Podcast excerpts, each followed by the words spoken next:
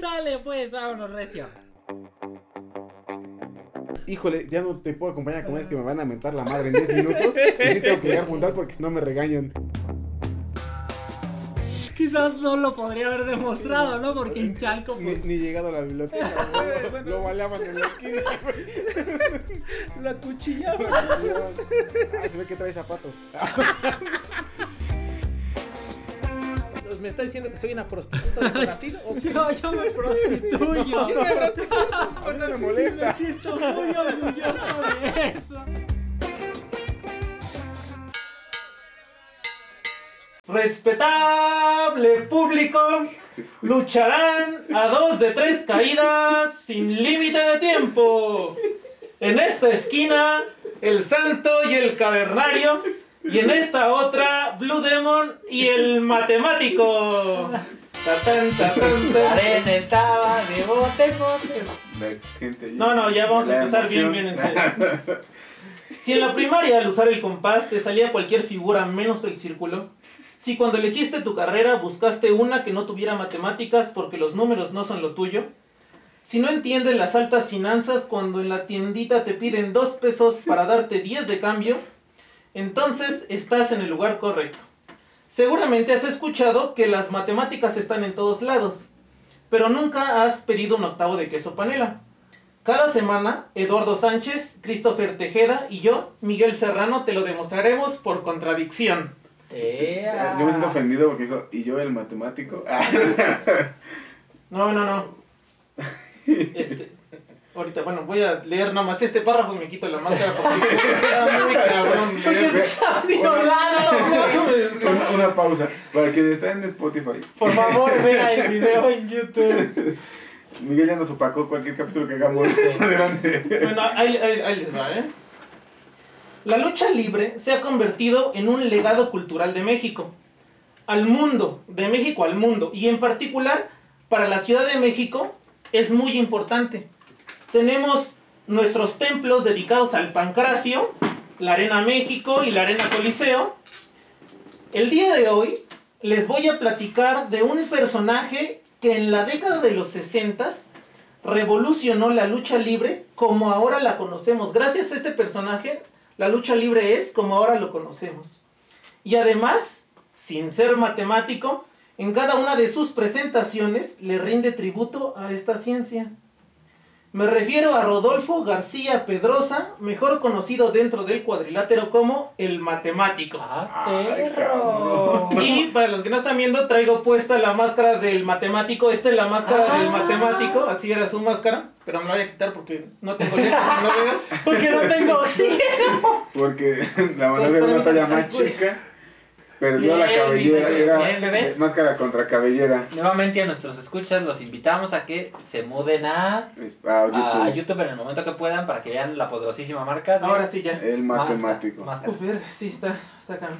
No, no, no, oye, yo no, No, sabía y- que traer una máscara así está. Y así luchan. y Está muy loco, eh. Hablar está muy difícil. Sí, Por eso que escuchas así a, a, la parca. De- súper agitado. Sí, sí. güey. Así voy a traer así en mi frente, así todo, todo, todo. Que, que como, como un, un comentario, antes, no sé si lo vais a mencionar, pero la lucha mi- mexicana, la lucha libre mexicana, ¿Es la chida? no, aparte, tú es como muy valorada a nivel mundial. Ah, sí. O sea, a nivel mundial, el Consejo Nacional de, de Lucha Libre y la AAA son este súper valoradísimas. Anónimos. No, no, porque incluso la, de las luchas buenas también es la japonesa, pero a- a- a- enaltecen la lucha mexicana. Sí, sí, sí. Nada más como un comentario que no. O sea, Sí, porque, o sea, si no- no no- mal recuerdo, la lucha libre creo que eh, en Pues sí. Japón llegó gracias a México. Ajá, sí, eso sí. sí, y, y es icónica, ¿no? En, en- a nivel mundial, como que se asocian muchas cosas de México. Con la lucha Con libre. la lucha libre. Luego creo que ya llegó a Estados con Unidos a hacer sentido, show, ¿no? Pues no es mala, pero sí también ellos saben que la lucha mexicana es la mejor. chida. Pero bueno, nada, como un comentario. no, sí, sí. abonando. No, y en México, o sea, aquí en la Ciudad de México, hay una cultura muy grande de la lucha libre.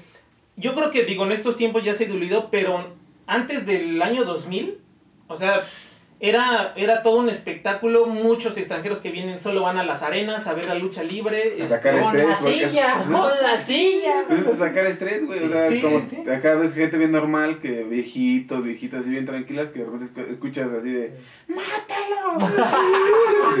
La verga, señora, se le va a dar un infarto, por favor. Pero Bueno, sí. entonces ahora sí, déjenme platicarles.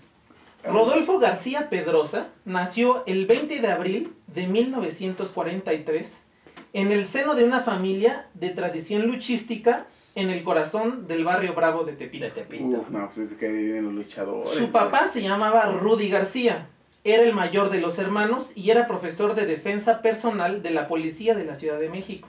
Ok. Y en sus tiempos libres se dedicaba a entrenar lucha libre.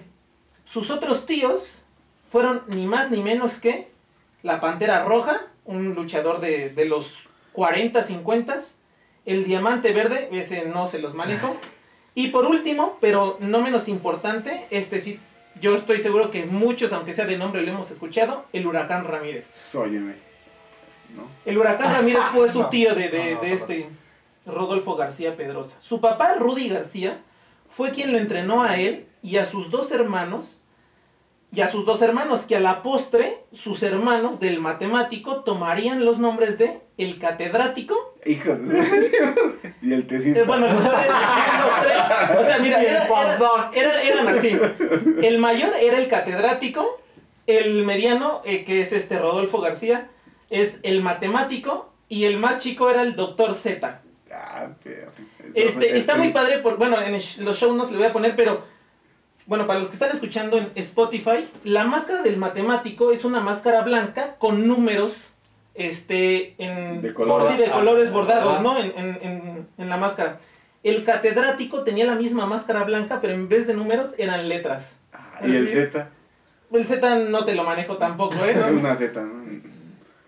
Rudy García, el papá del matemático, luchaba en peleas menores en las fiestas patronales o en eventos de lucha libre modestos. Y llevaba a sus hijos. Que, también un paréntesis, eh, eso de que dice Miguel que en fiestas patronales, es que aquí en México es, es muy común que cuando hay ferias de, pues, las, de por algún De santo, algún pueblos, patrono así, o fiestas de, de pueblo, una de las atracciones que, que denuncian siempre en las ferias es lucha libre. Lucha libre, exacto. o boxeo, pero que siempre lucha libre Exacto. y siempre traen así como que la imitación de la parca o cosas así. Pero, pero es muy, o sea, Muy para que vean que sí se, se respira mucho la lucha, lucha libre, libre. en México, o sea, sí es, bueno, al menos en el centro de la ciudad, ¿no? Sí. O sea, no sé en el norte, sí, pero en Y la yo, ciudad yo, por de México ejemplo, sí viví en muy- Puebla este, tres años y también, o sea, allí en la Arena Puebla y en todas las este, iglesias de- del centro de la ciudad, los coliseos. es súper, súper, súper tradicional que en las este, fiestas patronales haya cuadrilátero y haya lucha libre. Sí, pero súper No sé si vieron el video de un, de un luchador que, que sacó volando un morrito, güey. Que andaba, andaba, andaba Y un morrito. demandaron, Haciendo ¿no? una fiesta patronal, un morrito andaba de castroso. Y le dijo, hazme. No, que hagan una llave qué, y que lo, lo hace que lo saca volando, pues no, el morrito salió así disparado. Sí, salió Y los tíos, güey, y los tíos empezaron a hacer pedo, ¿no? O sea, se fueron luego, luego contra el luchador, pero También le vamos a dejar ese mención. el video del, del morrito y la demanda. y, la, y la multa, ¿cuánto pagó? Pero sí, no, sí, la Sí, sí, que sí. es como, o sea, Es- sí es se, es se mama la muy- lucha libre Ajá, en México. es, es algo muy, es una actividad muy, muy bonita y además que todos cuando van al- así a las arenas así te hierve la sangre y estás así, ah, bien emocionado.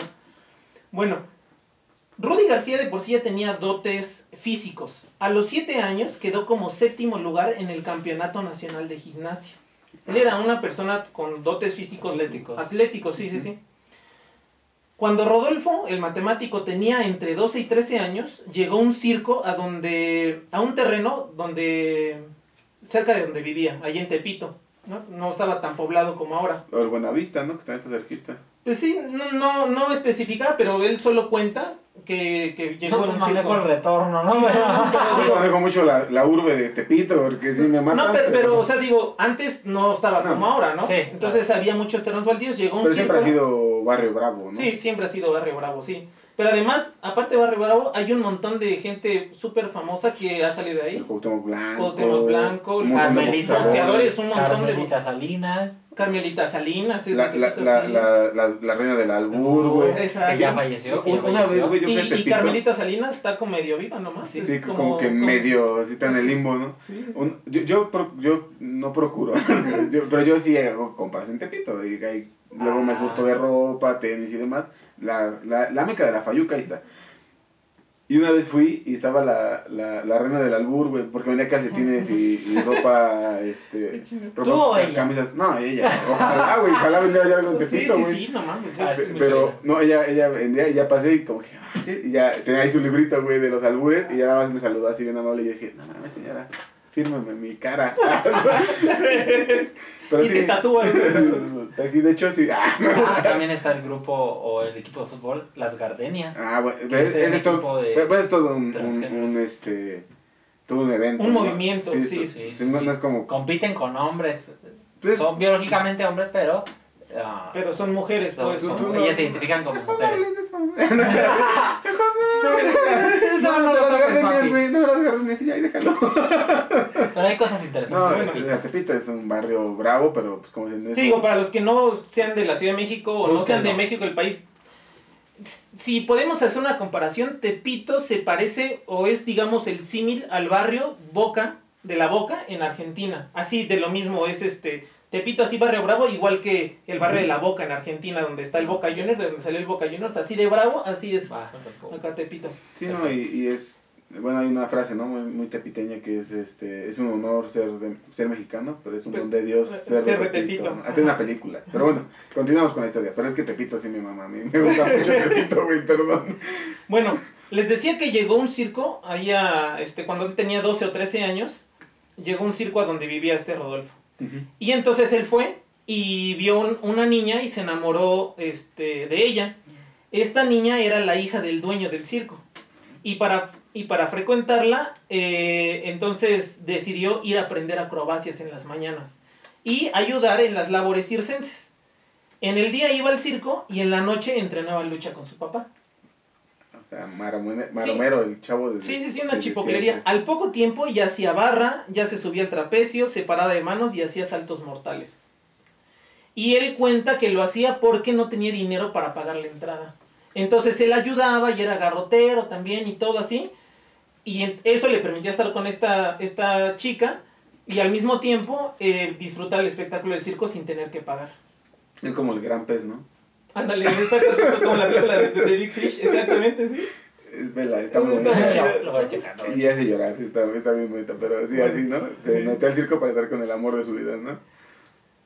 Dice, bueno, un día llegó una pareja de artistas conocidos como los Geralds. De hecho, si ustedes buscan en YouTube los Geralds, es, era una pareja, no, eran dos hombres y una mujer que hacían todo un show cabaretero. Así en los cabarets. Este, y era un show de baile, de humor, de, de todo.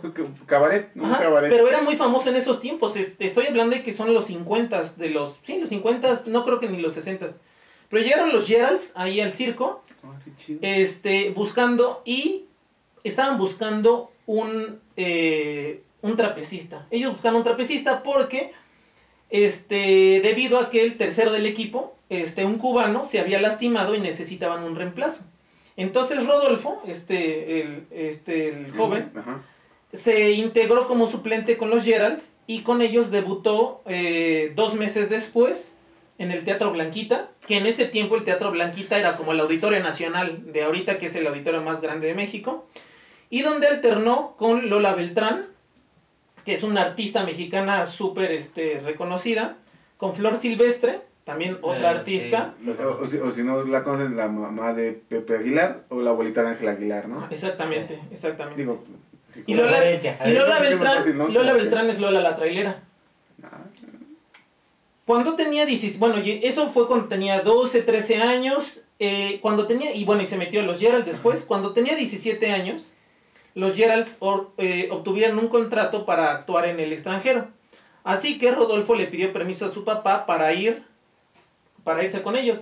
Y su papá solo cedió cuando, su papá no quería, porque él quería que fuera luchador.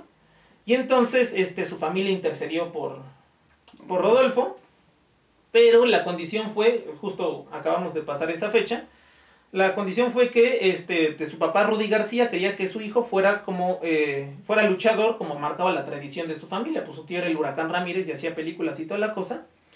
Además de que una vez imbuido en el mundo del espectáculo, este Rudy Ramírez tenía miedo de que Rodolfo se metiera a los vicios, ¿no? Pues ya siendo artista internacional y todo eso. Por lo cual, eh, la única condición que puso para dejarlo ir fue, eh, fue ir a jurar a la Basílica de Guadalupe.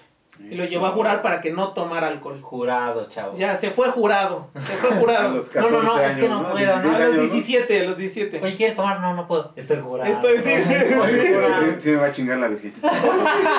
Mi morenita de Tepeyac se me va a Solo partir los la mexicanos madre. conocen lo que es estar jurado. Eh, para, para quien no sea de México, y no sé si en otros países lo hagan, un juramento en la basílica es justo decirle a la Virgen que vas a abstenerte de algo, ¿no? De, de- hacer algo. De- De- normalmente siempre es tomar. Sí, ¿no? acá siempre con Vicios. Sí. Los vicios. No, o sea, también, pues, seguro algunos juran para no, o, no voy para a no robar, jugar, ¿no? o no jugar. O no- ajá. Para no engañar a mi novia. Sí, todo eso. Entonces sí es así como, ay, ya estás bien mal, te voy a llevar a jurar, ¿no? Es Sí. como la última, ya de las últimas. Sí, ¿no? sí, sí, Sí, ya es- es, es como. Cuando juras es cuando realmente dices, ay, Sí, ya va a ya- ya- ya tomar. tomó. o sea, no Cuando por ya, saberlo. ya va en serio. No, ah, ahora sí se lo va a tomar bien en serio, ya no va a matar, ya juró. sí, es eso. O sea, y juras por un mes, dos Ajá. meses, años, o sea. Y él juró, o sea, lo que él juró fue que no iba a tomar mientras estuviera en el extranjero. Ok, Ah, ok, hay que dejar Ujú. claro eso. Mientras estuviera en el extranjero. Su aventura alrededor del mundo comenzó en Sudáfrica, donde actuó. eh, perdón, en Sudamérica. Ay, Ay, hijo. en Sudamérica, donde actuó en Chile, Argentina y Uruguay. En esos tres este, países eh, actuó seis meses. Qué bueno que corregiste porque si no dije, ah, no, estoy en Chile, en Sudáfrica. Está bien grandote. Entendió de Pues sí, es cierto. ¿Por qué? ¿Por qué no entiendo? No entiendo. Bueno, después de seis meses de estar de gira en, en Sudamérica, se embarcaron con destino a España y después actuaron por toda Europa en una, este, una temporada que duró dos años y medio. Y entonces aquí cuenta este Rodolfo que él ya extrañaba México. Que extrañaba México, pues ya tenía tres años que había salido de, Sí, de- de de su país, tenía, eh, eh, tenía 20 años y son los años 60. O sea, no es como ahorita que puedes ir en un viaje. O sea, él se fue en barco porque no había así. Sí. Agarra un avión. Ajá, y- no, nada. Entonces, eh, bueno, y otra de las cosas que cuenta es que, por ejemplo, cuando estaba en Alemania, todos le decían que pues, tomara cerveza. Y entonces él decía que siempre pedía coca. Porque, Coca-Cola. Pedía Sí. Coca-Cola. Sí, sí. Coca-Cola. Y que le decían, no, pero este está muy caro. Y dice, no, no. Y justamente lo que dijo Chris es que estoy jurado. Sí, y no tomó. Y él dice que no tomó nunca este alcohol mientras estuvo. Un eh, hombre fuera. honorable. Sí, un, un hombre honorable. Siempre, pues es lo que va a de- distinguir al latinoamericano, al mexicano al menos es que si jura por la Virgen, Se se, va a hacer. Sí.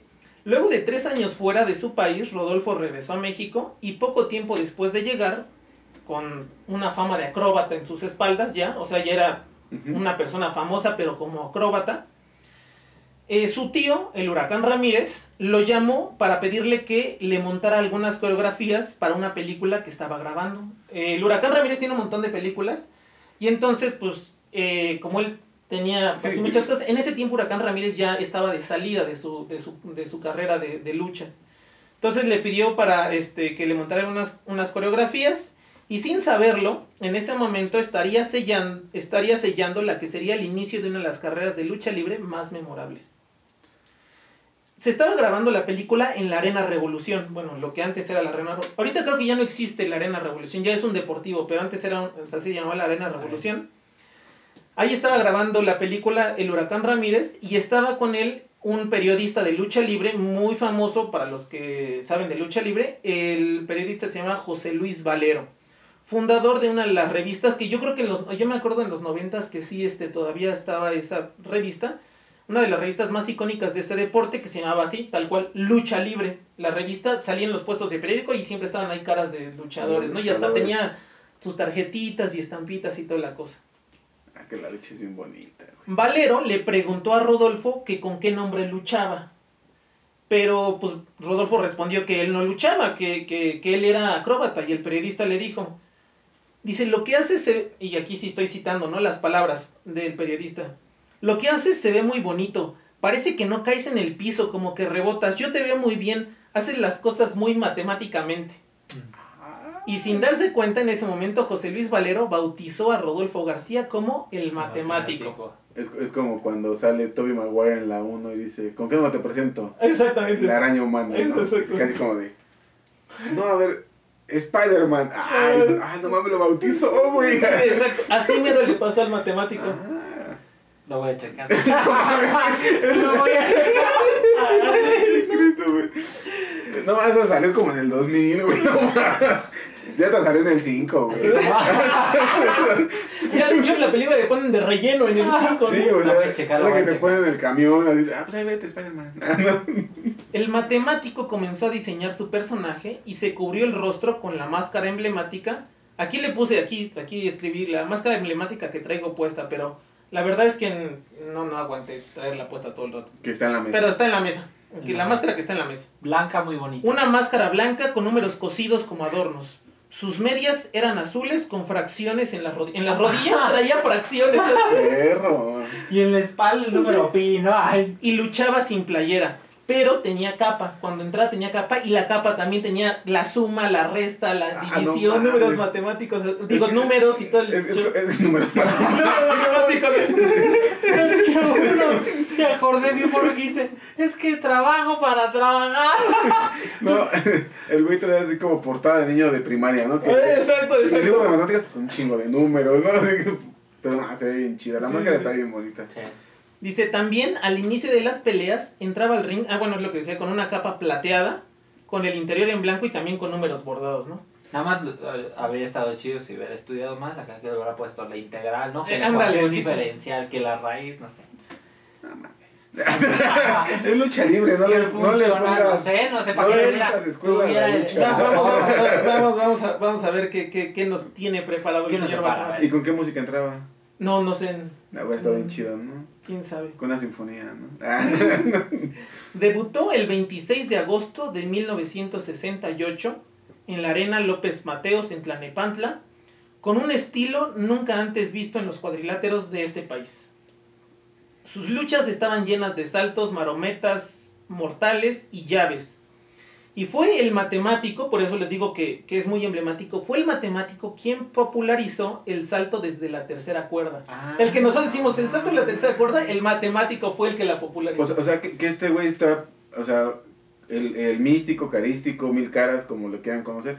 O sea, es- fue precursor, ¿no? O sea, el, el místico tiene todo. Porque súper el súper precursor, o sea, en, en unas de, de sus entrevistas, este, ahorita, digo, ya, él ahorita ya se retiró, el matemático, pero el místico, todavía, algunas de las llaves y algunas de, las, de los movimientos que inventó el matemático los, los el místico, y entonces, eh, de hecho, cuenta este, el matemático, que luego le hablaba, o sea, que el místico le habló y le dijo, oye, no seas malo, es que quiero copiarte este movimiento. Y le dice, ah, sí, úsalo, no hay bronca, por mí no hay bronca. Y entonces muchos de los este, movimientos del, del místico son del porque justo matemático. el místico es, es conocido porque se mueve muy ligero en el ring. O sea, es Sí, como. da muy- muchos saltos. mu- es, ajá, es mucha acrobacia en el ring.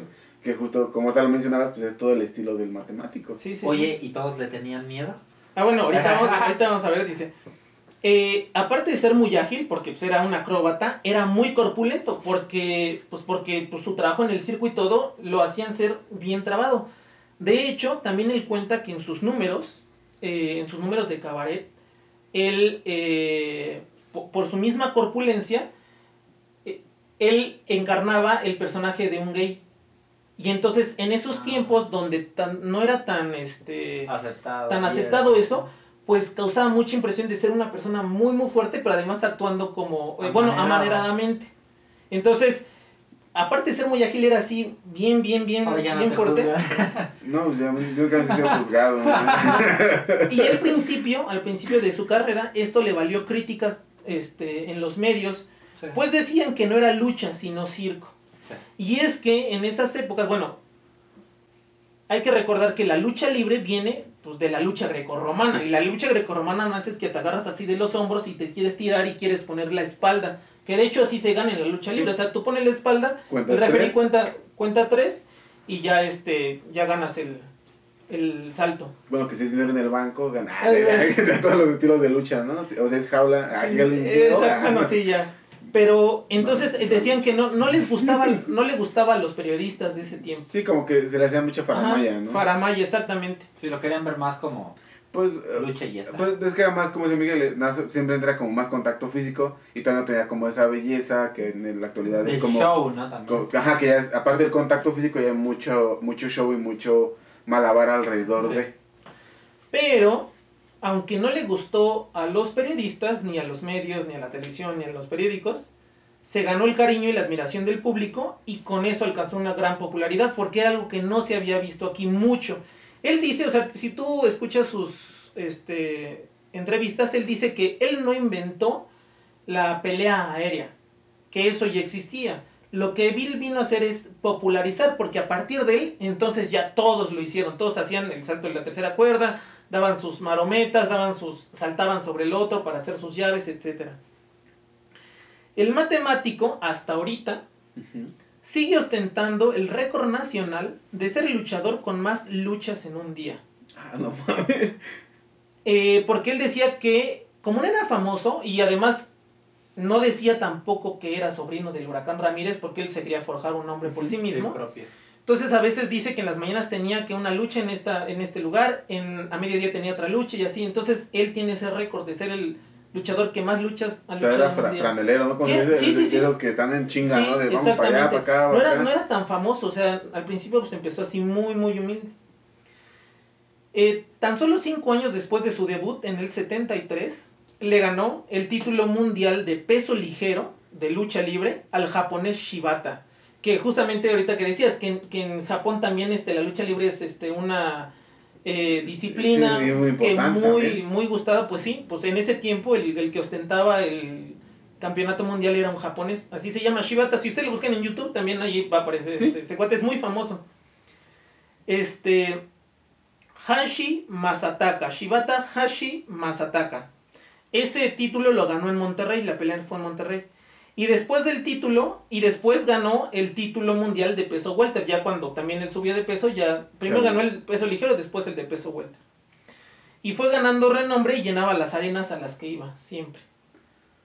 Uno se pregunta, ¿por qué no fue como el Santo o el Blue Demon, no? O- Perro aguay. Bueno, ahorita, ahorita vamos a ver. O como el, el shocker que parece que se le toma un pedacito de bistec, ¿no? Que trae su, su mandibulita así como movida, ¿no? Que está como sacándose el pellejito, ¿no? De la está el shocker, Sí güey. está, sí está. Sí. Choker, es que se andaba operando. Se Ah, operó, no. se operó y salió mal su operación. Pero fue Porque porque se le cayó la mandíbula. Se la sí, se la rompieron, rompieron, güey. sí. una- El mil por ciento guapo. Sí. Que es como 99 más o menos, pero. Punto 999. Tiende al infinito, ¿no? El estilo de lucha libre del matemático, plagado de acrobacias, le ganó muchos motes. Entre ellos, o sea, muchos apodos. Entre ellos, le decían la calculadora luchística, la computadora humana y el Pitágoras. Eso está loco. Eso está loco. Eso me Mal gustó. Pitágoras, no más. No, además, quedan aún en la memoria las llaves que él inventó, como el álgebra, la sumadora, la restadora, la magomate y la materrana. Ah, huevo, la materrana debería ir concentrada en la tercera Exacto. cuerda. Debemos de buscar, debemos de buscar para ponerles a nuestros No. escuchas en los show No, notes. yo, este, yo ahí este, ya busqué. eh, de- creo que es, no me acuerdo si es la sumadora o la restadora, pero alguna de las dos está ahí. Ah, no la Y la materrana, porque pues existe ya la llave que es la hurracarrana. Pues sí. Entonces él hizo una variación y le puso la materrana. Entonces, Ok, bueno. ok. La hurracarrana está bien cabrona, porque sí parece como gusano, ¿no? Como Sí. se meten entre los. El, el contrincante. La década de los 70 también es conocida por la proliferación del cine de lucha libre, ¿no? Un montón, el santo contra las momias y Ah. un montón de cosas. Se sentó contra todo lo que se podía. Y aparte de El Santo, el huracán Ramírez fue protagonista de muchas de ellas.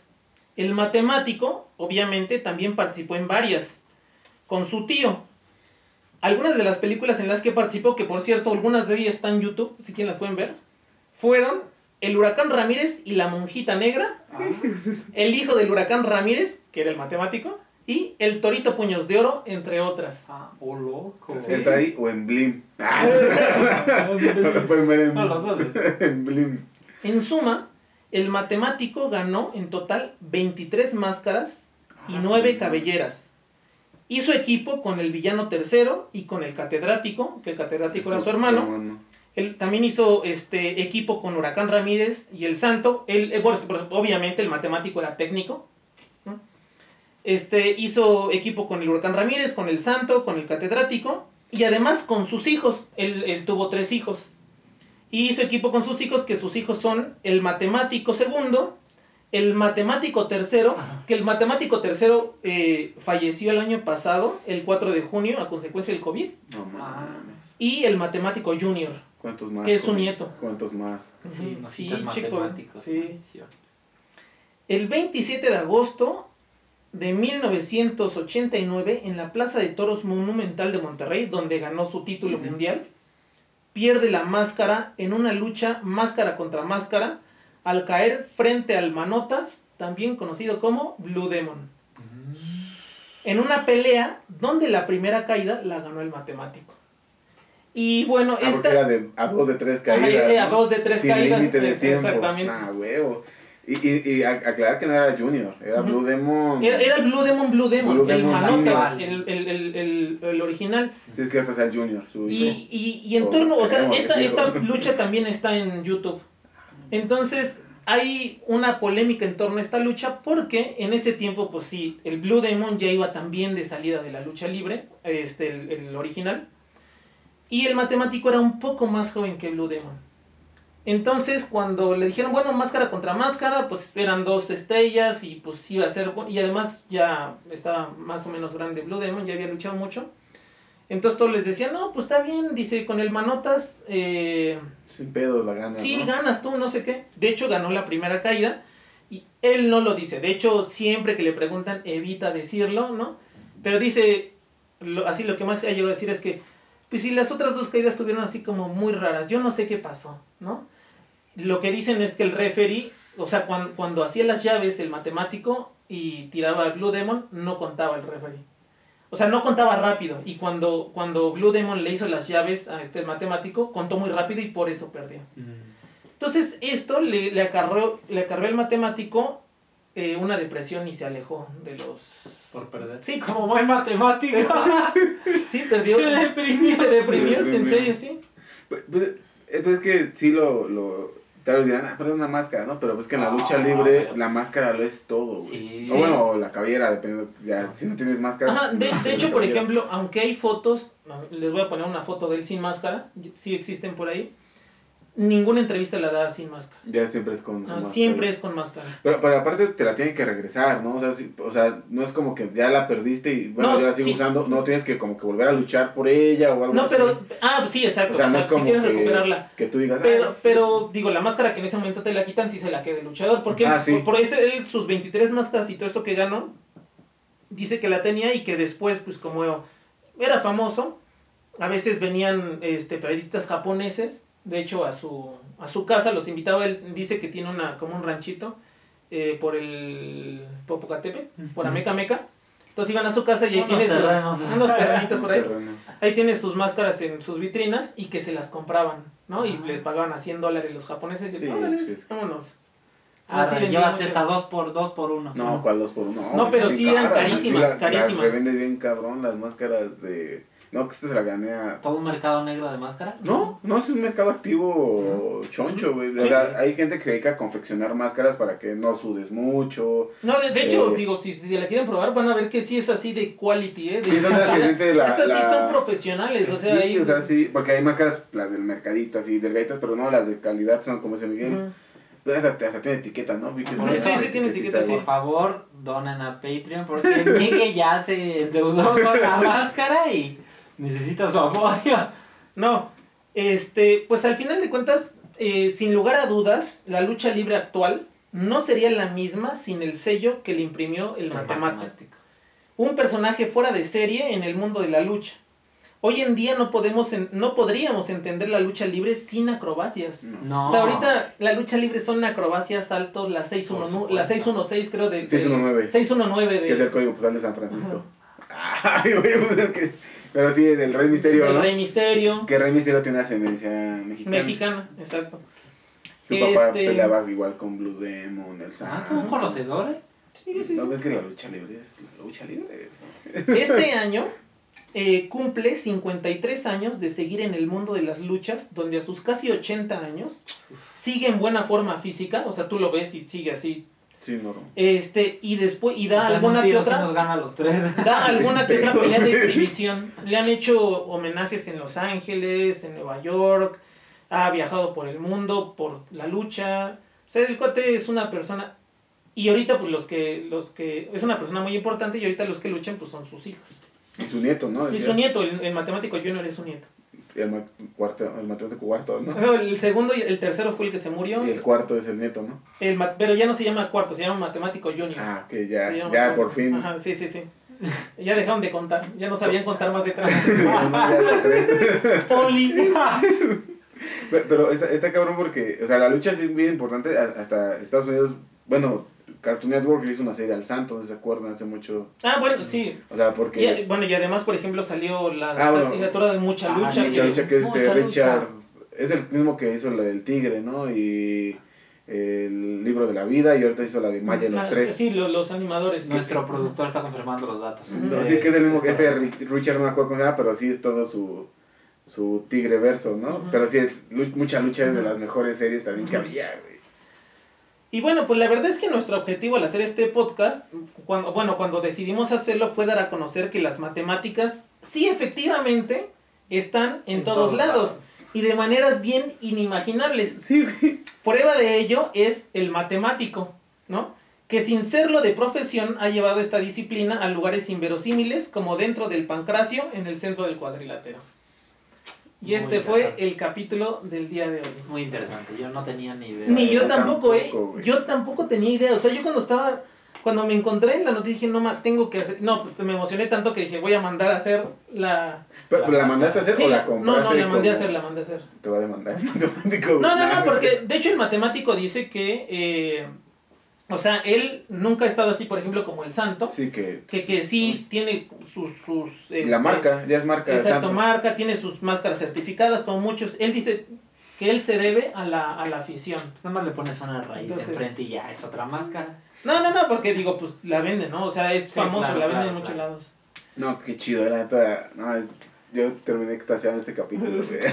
No, y bueno, y para los que llegaron a esta parte del capítulo, hay una, hay una sorpresa, ¿no? Para los verdaderos conocedores y amantes de, eh, de la lucha libre, en el capítulo, pues yo dije varias cosas, ¿no? Hay una cosa que mencioné que no, este, que no es real. Y lo hice por motivos poéticos, ¿no? Por motivos del capítulo. Entonces, quien le encuentre, quien escuche el capítulo y le encuentre, se va a ganar una máscara de el Ah. matemático. No, lo voy a volver a escuchar. No, Sí, no, no es, No, po- pero- o sea, no es posible, pues, lo- una de las cosas que dije no es, no, No- es que no sea posible, es que no se dio. Y si lo escuchan atentamente van a ver por qué no se pudo dar eso. Ah, ok.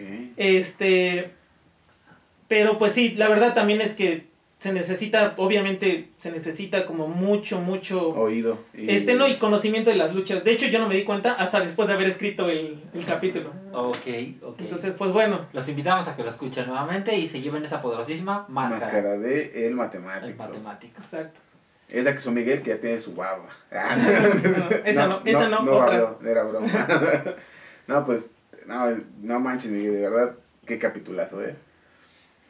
Pues bueno, ese fue nuestro capítulo del día de El hoy. 24, ni, El ni, ni siquiera dijimos qué capítulo era. Capítulo La gente lleva la 24. cuenta, no te preocupes. Este es el capítulo 24. Los invitamos, por favor, a que se suscriban a nuestro canal, le den me gusta, lo compartan con todos sus compañeritos de Activen la clase. campanita como le gusta al matemático. Sí, activen la campanita. Tin, tin, tin. Exacto. Tin, tin, tin. Ah, Exacto, no, exacto. Tres caídas. chulada. Entonces, por favor, hagan eso y ¿cuáles son sus redes sociales? A mí me pueden encontrar en todos lados como Miguel Más. Eh, el podcast lo encuentran en todos lados como por Contradiction y en YouTube como por Contradicción Podcast. Y a mí me encuentran en todos lados como Edo Un Humano Más. A mí me encuentran en Facebook como Christopher Tejeda y en YouTube como Matt Wammer. Eso fue todo en nuestro capítulo del día de hoy. Los esperamos en los próximos. Vayan a la lucha libre.